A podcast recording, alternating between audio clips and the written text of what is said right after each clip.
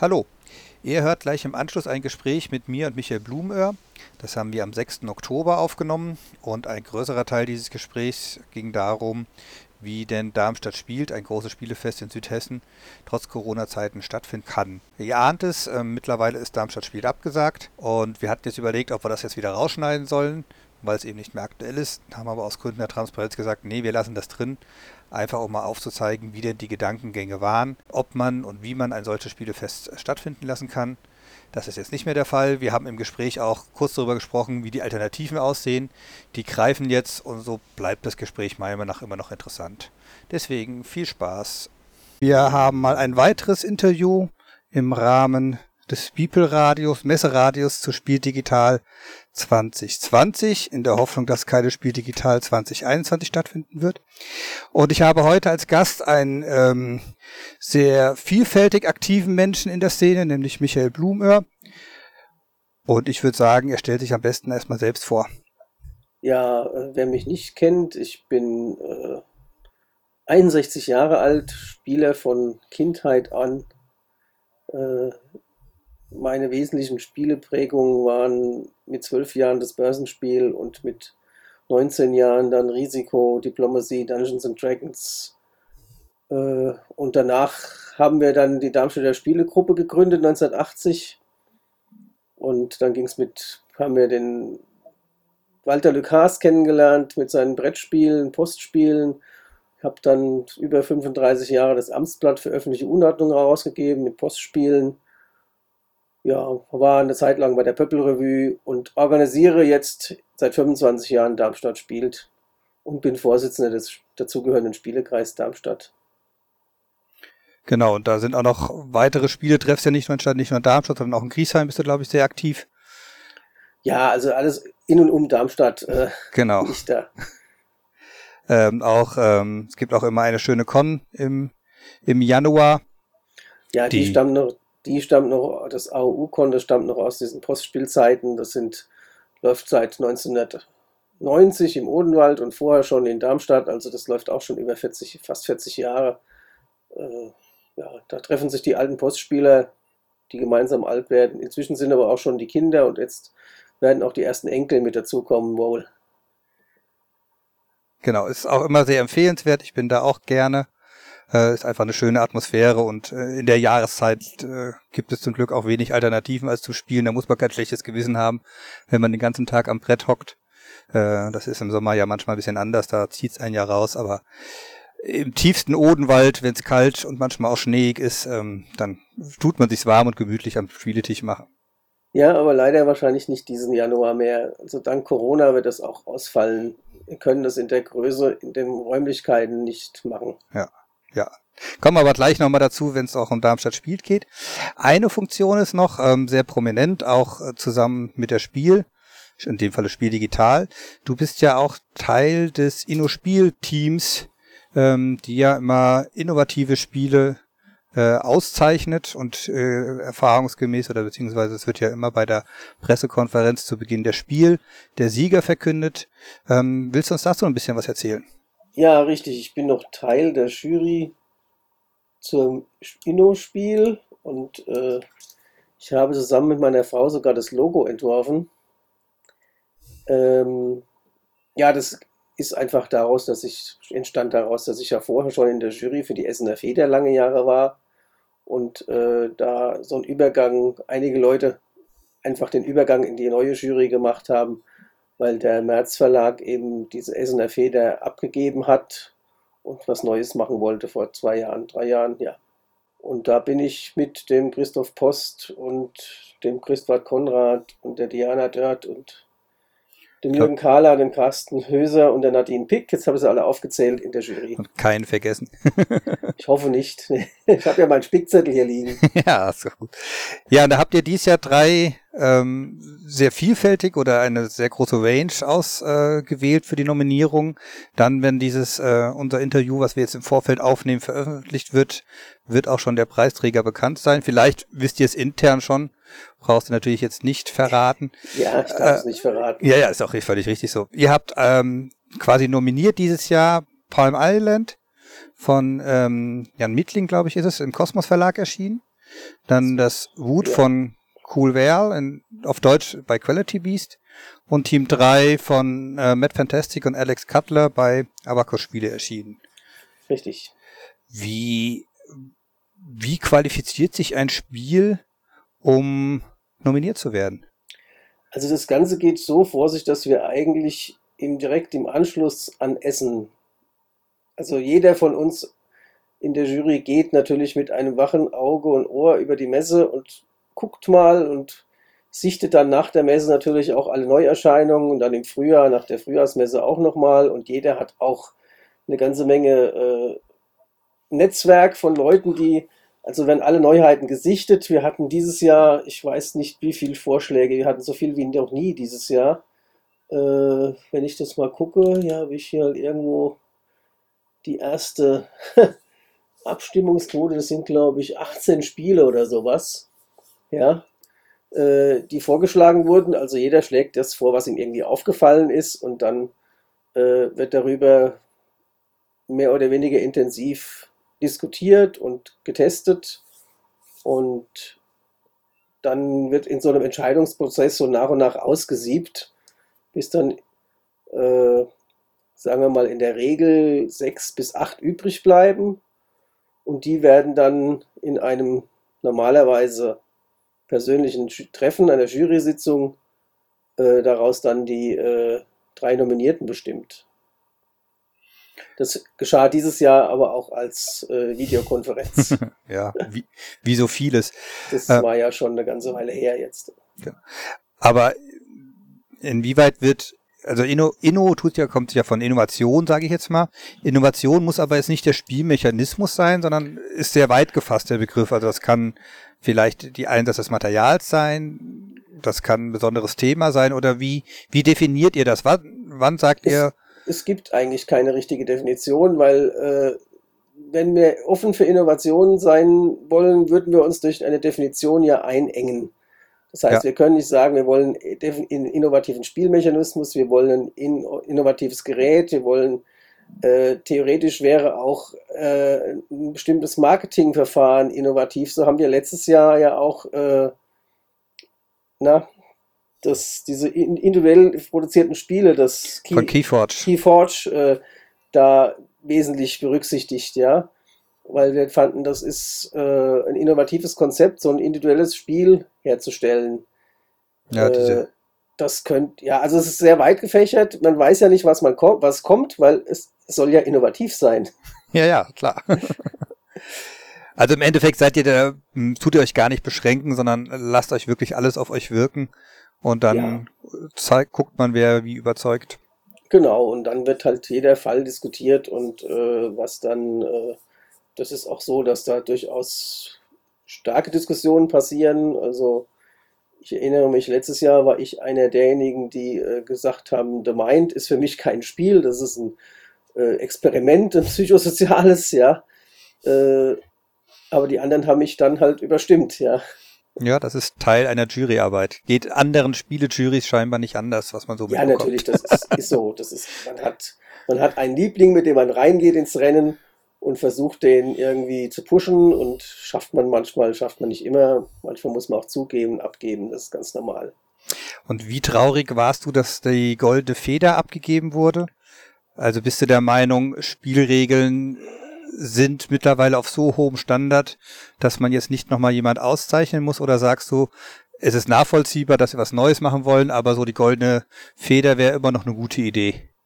Also ich persönlich bin der Meinung, die ist immer noch eine gute Idee, weil das Argument war ja nicht das Argument, wieso sie aufgegeben wurde. Das Argument war das, was du gerade gebracht hast, ist das Argument der Spiel des Jury Spiel des Jahres, die das vor 25 Jahren oder so aufgegeben hat.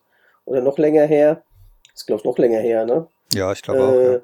Weil, also in der ganzen Zeit, wo ich das begleitet habe und in dieser Jury war, habe ich halt festgestellt und stelle es ja immer noch fest, äh, ja, die Spielregeln sind auf einem hohen Niveau, aber es ist immer noch, es gibt einfach immer noch viele schwache Spielregeln und äh, man kann vieles immer noch verbessern. Zumal eine Spielregel nun mal auch elementar ist. Also wenn eine Spielregel nicht gut ist, dann kann das Spiel noch so gut sein.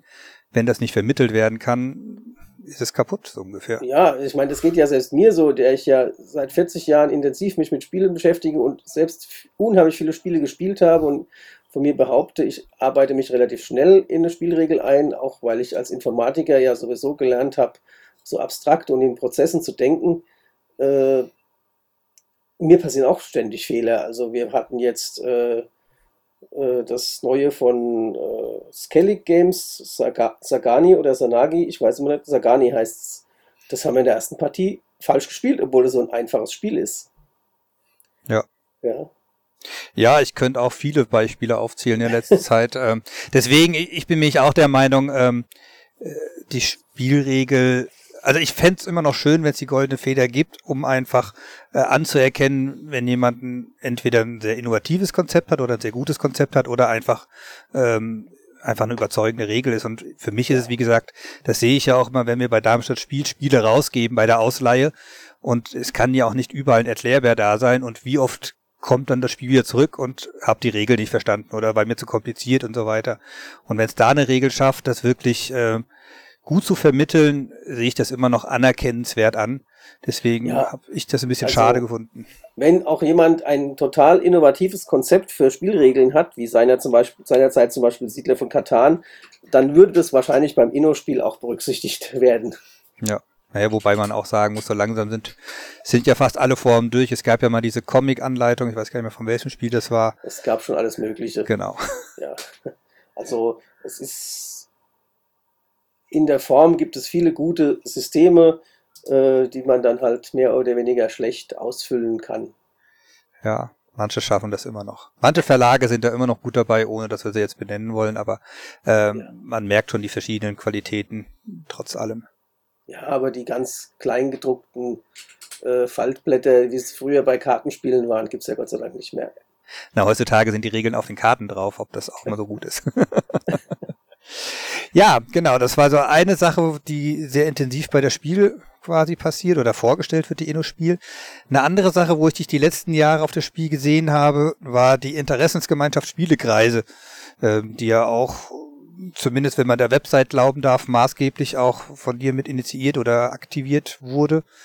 Ähm, das sieht dies ja wahrscheinlich nicht danach aus, dass sie bei der Spiel digital da sein wird, oder? Nein, das ganze Projekt ist ein bisschen so in Schlummerphase übergegangen oder es, äh, es dümpelt eigentlich schon seit Jahren vor sich hin. Wir haben es letztes Jahr wieder mal geschafft, gerade so mit Eng und Würgen eine Standbesatzung zurechtzubringen. Ja, es ist ein Lieblingsprojekt von mir, aber äh, etwas, was ich halt auch nicht so vorantreiben kann, weil ich einfach die Zeit nicht dazu habe. Äh, da bräuchte es mal noch eins, zwei Lokomotiven mehr. Ja, Angestoßen hat es damals der Holger Gentemann aus Hamburg. Hamburg ist der, ja. Äh, der hatte das angestoßen und wir haben auch sehr schnell viele Leute gefunden, die das auch gut finden. Und ich habe damals, weil ich das schon länger die Idee hatte und auch mich mit vor Jahren mit Bernhard Tole schon mal darüber unterhalten haben, was Sinn macht für einen Verband von Spielekreisen, habe ich das dann aufgegriffen. Ich hatte sogar schon die Webseite reserviert vor ewigen Zeiten dafür, spielekreise.de. Und äh, naja gut, eine Webseite ist schnell aufgesetzt. Ähm, und es haben sich ja auch über 100 Vereine registriert. Aber aktiv, wenn es zu Diskussionen gibt, sind vielleicht 10. Und wir haben mal letztes Jahr eine Umfrage gemacht, wie viele an einem Verband interessiert wären. Das waren ungefähr 20. Mhm. Das wäre schon ein guter Anfang, aber es bräuchte halt mal die sieben, um einen Verein überhaupt zu gründen. Und da bräuchte es halt auch eine, mehr als eine Lokomotive, die, den, die das zieht. Und wie sah das bei den äh, Ständen auf der Spiel aus? Also gab es da wirkliche Resonanz, Publikumsresonanz, die sich groß informiert haben? Oder wie, wie hattet ihr das empfunden? Also der Stand auf der Spiel ist eigentlich in erster Linie gedacht als Treffpunkt der in Spielekreisen aktiven. Also man hat dann einfach einen Anlaufpunkt, da kannst du hinkommen. Äh, natürlich wollen wir das auch, das Projekt an anderen Spielekreisen, die vielleicht noch nicht davon gehört haben. Das funktioniert auch ganz gut. Es kommen also nach Essen sind immer wieder neue Registrierungen da, weil halt irgendwo ein Spielekreis, ein Verein ist, der gesagt hat, ah, das kenne ich noch gar nicht. So ein Erfahrungsaustausch und Interessensaustausch ist ja ganz schön, nur dass halt dann doch wenig passiert. Und ähm, aber wenn mal jemand Fragen stellt, findet sich auch jemand, der eine Antwort gibt. Also das ist nicht so, dass dann man da äh, dann irgendwas postet und nie eine Antwort bekommt. Ähm, und dann ist es natürlich so, auch in Essen ist natürlich im Vordergrund kommen ganz viele Leute vorbei, die natürlich, wir haben ja da so eine große Landkarte, die dann sagen, ah, in meiner Gegend gibt es einen Spieletreff. Ja, oder in meiner gibt es noch keinen, oder wieso gibt es in meiner Gegend keinen? Ja.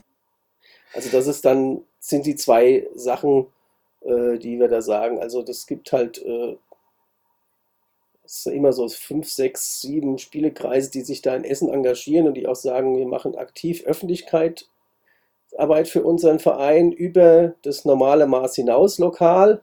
Aber die meisten Spielekreise wollen ja mehr als lokal keine, äh, keine Werbung machen. Brauchen sie auch nicht. Es ist ja eigentlich eine lokale Angelegenheit. Und dann aber so Kontaktpflege mit Verlagen ist natürlich gar nicht so ein oberster Punkt, weil das die Spielekreise erstmal relativ wenig interessiert. Es gibt ja ein, zwei Verlage wie Pegasus, die ja schon Spielekreise unterstützen, aber das ist jetzt nicht Teil der Messearbeit. Nein, das ist überhaupt nicht Teil. Also weil viele, die Vereine, die sich da mit Veranstaltungen oder sowas oder auch mit Spiel Ludotheken oder was auch immer, die haben ihre Kontakte zu den Verlagen. Äh, das war auch nie der Hauptzweck der Webseite. Der Hauptzweck war eigentlich, äh, die Idee war eigentlich mehr Erfahrungsaustausch unter den Spielekreisen zu machen. Also wir haben schon diskutiert über Versicherungsfragen, über letztes Jahr natürlich über Datenschutzgrundverordnung. Wir haben diskutiert, solche, diskutiert, solche Themen werden diskutiert. Oder es kommt immer mal wieder jemand an und sagt, ja, ich möchte einen Spieltreff gründen. Was muss ich denn dabei beachten? Ja, ja. Das sind so die Themen, die da äh, im Vordergrund stehen. Jetzt hast du gerade gesagt, dass so Lokomotiven fehlen. Inwieweit siehst du denn die Möglichkeit, es wachsen ja immer mehr Spiele-Cafés aus dem Boden, ähm, die vielleicht damit zu integrieren? Ja, habe ich mir jetzt noch keine Gedanken drüber gemacht. Ja, theoretisch ist das so. Das ist ja auch, äh, ich bin ja auch, wir haben ja auch Kontakt mit den, mit dem Verein der Ludotheken und Spielotheken, äh, die, äh, den Verband wir haben mal überlegt, ob wir das gemeinsam machen. Äh, da sind ja auch Spielecafés, die eine Ausleihe machen, Mitglied. Das ist für Spielecafés, da ist zum Beispiel auch äh, die Spielwiese in Berlin lange Jahre schon Mitglied. Äh, das ist eigentlich eher so die Heimat der. Hm. Aber das, wir sind da prinzipiell offen, also das ist nicht das, nicht das Problem, ja. Aber wie gesagt, Ziel, das Ziel ist hauptsächlich Erfahrungsaustausch und äh, ja, und wie gesagt, einen Verband zu gründen, der durchaus auch, es gibt auch durchaus politische Ziele zu unterstützen im Zusammenhang mit Brettspiel, was ja auch die Spieleautorenzunft und auch die Spieleverlage machen, äh, die ja zum Beispiel diese äh, Kulturrat versuchen, das Spiel als Kulturgut zu pushen. Und da wäre natürlich die Stimme der Spieler auch eine dritte im Bunde sicher nicht schlecht. Das stimmt, ja. Ähm, jetzt können wir so ein bisschen mal den Bogen spannen. Spielekreise, wir haben ja selbst in Darmstadt auch einen großen Spielekreis, der sich aber schon lange Zeit nicht mehr gesehen hat. Ähm, wir wissen alle, die Covid-19-Zeit hat natürlich auch dort Spuren hinterlassen. Ähm, jetzt ist die große Frage, die, die, die ja hier viele in Darmstadt ähm, auch berührt hat, wie sieht das mit der Darmstadt spielt aus? Ähm, etablierte, sehr, sehr große Veranstaltung, die eigentlich in den letzten Jahren immer wachsende Besucherzahlen verzeichnen konnte wir sind gerade Anfang Oktober. Ähm, theoretisch wäre es, glaube ich, äh, sechs Wochen ist immer das, wäre, wäre Einlass, ist Einlass. Wie sieht da der aktuelle Stand aus? Ja, der aktuelle Stand ist, dass wir uns natürlich im Sommer überlegt haben, was machen wir? Äh, machen wir es, lassen wir es ausfallen? Versuchen wir es irgendwie? Wie können wir es kriegen? Wir haben dann mit, wir sind ja, der Spielekreis Darmstadt ist ja nicht der alleinige Veranstalter. Der wesentliche Mitveranstalter ist ja der BDKJ Darmstadt und auch das Kongresszentrum ist Mitveranstalter. Von Anfang an, also von Anfang an nicht, aber seit wir im Kongresszentrum sind. Und äh, wir haben uns dann zusammengesetzt und es wurde dann halt, es kam der Wunsch auf, wir versuchen es, wir versuchen halt ein eigenes Konzept. Wir können nicht das machen, was wir normal machen. Also es kann keinen Farbbazar mit Kartentauschen zwischen den Leuten geben, es kann keine Turniere geben oder den eng dicht gedrängten äh, Bring- und Beiflohmarkt, wo uns letztes Jahr wegen Überfüllung der Halle die Halle geschlossen wurde. Vorübergehend. Also in normalen Zeiten schon. Ja, ja. Und äh, die Idee war dann halt zu gucken, auch mit dem Kongresszentrum, was ist denn möglich. Das Kongresszentrum selbst hat natürlich für seine Veranstaltungen äh, ein Hygienekonzept und äh, wir haben dann halt festgestellt, wir können gut 200 Tische stellen. Das ist wiederum, wenn man es einfach mal vier nimmt, sind es, das waren dann 250 oder so, oder gesagt 300 Tische. Dann sind wir gut bei gut 1000 Besucher. Wir haben dann ein Konzept aufgestellt, äh, wo es halt so läuft, wie im Prinzip im Restaurant.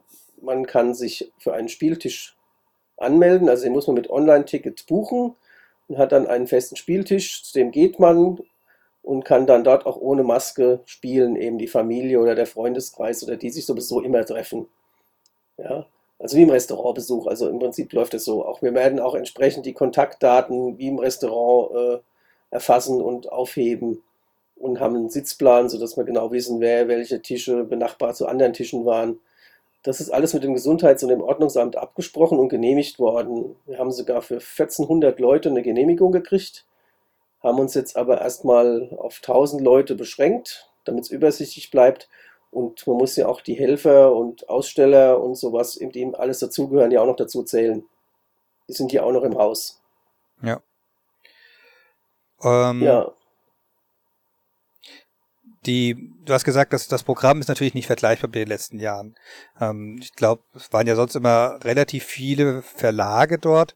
Ähm, die werden wahrscheinlich dieses Jahr nicht dann dabei sein, oder?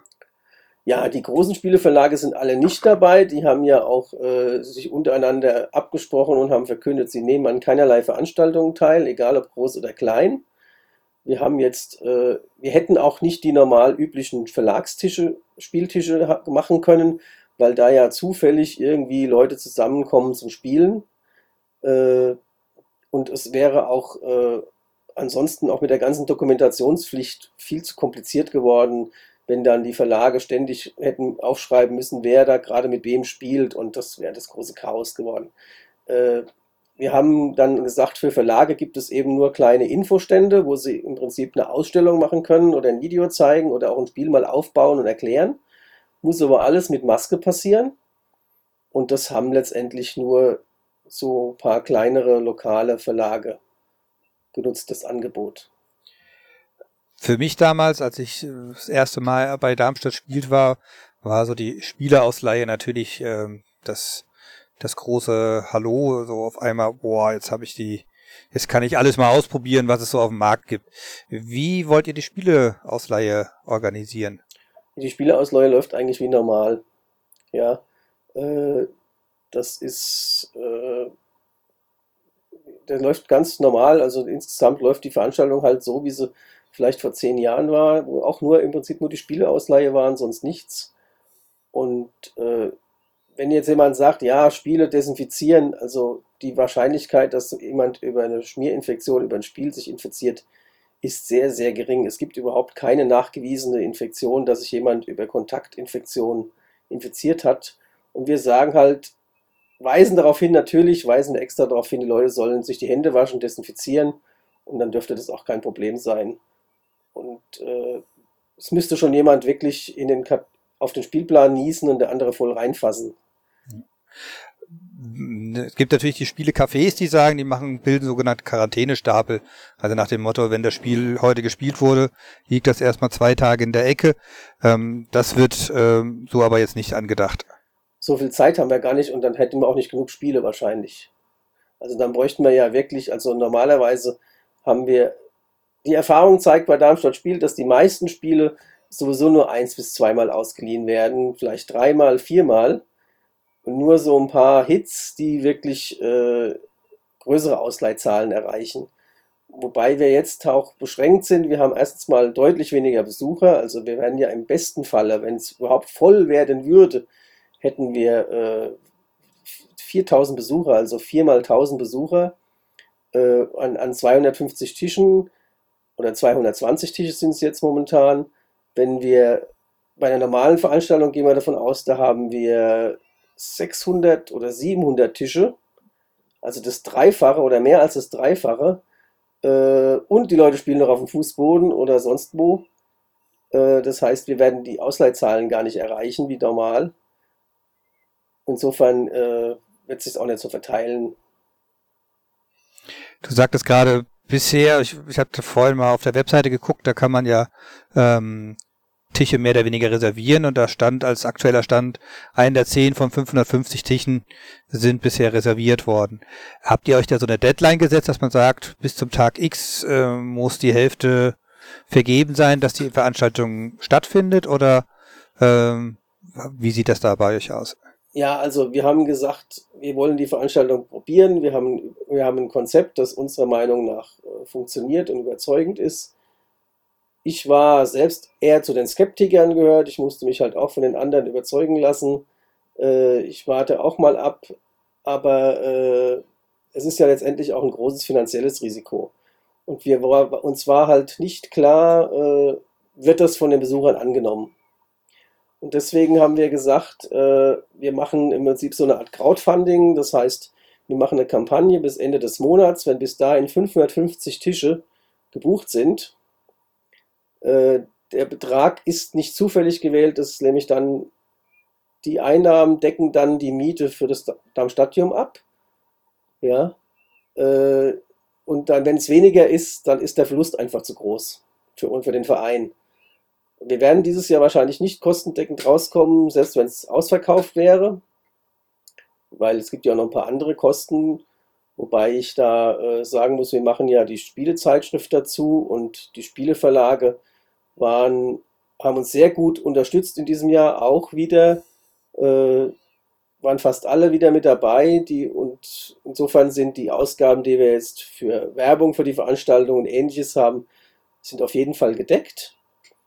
Und äh, aber die 550 Tische decken eben dann die Saalmiete ab oder die Miete des Kongresszentrums. Und die das Kongresszentrum wiederum ist so kulant und lässt uns drei Wochen vorher noch stornieren, ohne große Stornogebühren. Normalerweise habe ich im Kongresszentrum zwei Monate vor einem Termin schon 100% Storno. Ja. Und äh, aber die sind ja äh, selbst Mitveranstalter und es tut ja keinem weh oder gut, wenn sie sagen, äh, wir lassen das. Das ist ja auch, es kann ja auch immer drohen bei den momentan steigenden Infektionszahlen. Sieht man ja in Frankfurt jetzt auch, das ist ja gar nicht so weit weg, dass die Behörden sagen, ja, alles schön und gut, aber in der Lage geht es nicht. Das kann es eine Woche vorher noch passieren. Ja. Letztlich Aber dann haben wir eben die Stornokosten, also dann haben wir auf keinen Fall ja die Miete und wir machen ja noch zusätzlich oder äh, die Aktion Darmstadt spielt daheim. Das ist eine ganz neue Aktion, die eben, äh, wenn es ausfällt, halt als Alternative wirken soll und wenn es nicht ausfällt, für all diejenigen, die halt sich auch nicht trauen. Äh, das wird dann eine Spieleausleihe sein, die dreimal wöchentlich geöffnet ist im Luisencenter. Das ist ein Einkaufszentrum in der Innenstadt. Und da kann man dann eine Woche ein Spiel ausleihen da geht es dann auch wieder mit der Quarantäne, weil dann kann man es zwei Tage in die Quarantäne legen und dann ist es gut. Aber wie groß ist die Angst, so mehr oder weniger zum Superspeeder zu werden, nach dem Motto, oh, am Ende landen wir in der Tagesschau, weil große Veranstaltung, ähm, die dafür gesorgt hat, dass äh, x Menschen naja, in Quarantäne müssen. Es ist ja keine Hochzeit, wo sich alle um alle feiern und, und im Arm liegen und eng begrüßen. Die Leute haben ja eigentlich nichts miteinander zu tun. Ja, also es wird nicht keine großen Kontakte zwischen den vielen Besuchern geben. Das ist ja, ich gehe ja auch ins Restaurant oder ich war, äh, ich war zum Beispiel neulich auch im, im Kikiriki-Theater. Das war so halb Open Air, aber halt auch nur so halb und die Leute saßen auch äh, wie im Restaurant oder im Biergarten an Tischen. Äh, das hätte auch da schon, ich meine, klar, es war so halb frei, aber äh, da die Leute nichts miteinander zu tun haben, sich nicht begrüßen, nicht die Hände schütteln, ist es doch sehr unwahrscheinlich, dass da äh, größere Ansteckungen passieren. Ja, ich glaube, das ist der entscheidende Punkt, dass man halt darauf drauf, ähm, hinweisen muss, dass mehr oder weniger ja die Gruppen als solches geschlossen bleiben sollen. Also es gar nicht die Idee ist, dass einer alleine rumtigert und von Tisch zu Tisch geht und guckt, ob er doch irgendwo mitspielen kann, wie man es vielleicht ähm, bisher gemacht hätte, wenn man alleine unterwegs war, sondern hier ist eigentlich schon die Idee dahinter, dass wirklich mehr oder weniger ein Tisch gebucht wird und man die Möglichkeit hat, das ein oder andere Spiel auszuleihen. Also genau. vergleichbar auch wie im Spielecafé überhaupt. Also genau. das ist ja also die Idee, bin, die dahinter steckt. Die Leute, die Familien oder die Gruppen sind unter sich Es gibt keine irgendwie interaktiven, gemischten Aktionen, deswegen keine Turniere, kein, äh, kein Farbbazar und sowas. Äh, und es ist auch so, wir werden haben auch das Ausleihsystem verändert. Es gibt ja, es hat ja nur einer am Tisch ein Ticket und nur mit diesem Ticket kann man auch ein Spiel ausleihen. Also wir werden nicht die üblichen Ausleihausweise haben, wo dann an jedem Tisch, in jeder Gruppe vier Leute kommen, vier Leute haben hinterlegen ein Pfand und vier Leute leihen ein Spiel aus und bunkern das erstmal ein paar Stunden. Äh, das kann dann dadurch auch nicht passieren, dass halt nur einer vom Tisch zur Ausleihe gehen kann. Was da auch wieder äh, natürlich das Gedränge und die Schlange deutlich ausdünnt. Lass uns doch mal einen Bogen zu Spiel oder zu Messen spannen. Die, also das gro der große Denkfehler ist ja zu sagen, dass äh, die Spiele in Essen mehr oder weniger ein großes Spielefest ist. Das ist sie definitiv nicht. Es ist eine Messe und durchaus eine Branchenmesse, wo ja ganz viel auch äh, hinter den Spieletischen passiert, wo zigtausend Menschen Neuheiten ausprobieren. Also es ist ja, wie gesagt, auch sehr, sehr viel, wenn man Verlagsmitarbeiter fragt, richtig, richtig viel Arbeit, weil einfach die Verlage sich untereinander mit Autoren oder untereinander erstmal kommunizieren, dann mit Autoren sich Neuheiten vorstellen lassen und so weiter. Aber wenn man jetzt mal den Gedanken aufnehmen würde, dass ähm, so eine Art Spielefest als Messe ähm, wäre das ein gangbarer Weg, um zu sagen, zukünftig äh, kann man möglicherweise so auch die Spiele in Essen für die Besucher öffnen? Was meinst du? Ich weiß es nicht. Die Spiele in Essen, selbst Darmstadt spielt, würde ich mir so nicht wieder wünschen, äh, weil es einfach äh, das Offene, die gute Laune, das äh, ich will ja, dass die Leute ins Zusammenkommen spielen. Auch Leute, wir machen ja auch bewusst diesen Farbbazar, um Leute miteinander ins Spielen zu bringen, die sonst die sich gar nicht kennen, die einfach mal miteinander spielen, ja. Ähm, Essen ist natürlich eh noch viel mehr. Eine Messe ist ja, da ist ja, läuft ja auch noch viel Geschäft. Also ich persönlich bin äh, seit Anfang an in, auf das Spiel in, in Essen und die ersten Jahre habe ich auch viel gespielt. Das änderte sich, als ich dann mein eigenes Spiel veröffentlicht habe und ein Jahr lang Standdienst, ein, ein Wochenende Standdienst gemacht habe. Und die letzten 20 Jahre bin ich in Sachen Darmstadt Spielter unterwegs und renne von einem Verlag zum anderen, pflege Kontakte. Äh, das darf man ja auch nicht vergessen. Also das ist, das geht, das ist sowieso ganz wichtig und das lässt sich in so einem Rahmen, wie wir jetzt das Spielefest reduziert äh, organisieren, sicher nicht. Ja. Das andere wäre ja dann das, was auch der März Verlag letztes Jahr mit der Preview Night versucht hat, ja, äh, wo ich dann sage, ja, ich reserviere mir einen Spieletisch und mache eine große Spieleausleihe. Das ist aber in dem Maßstab von Essen, kann ich mir das nicht denken, vorstellen. Ja, ja, also ich denke, ähm, deswegen habe ich auch mal angesprochen, also ich sehe das auch als utopisch an.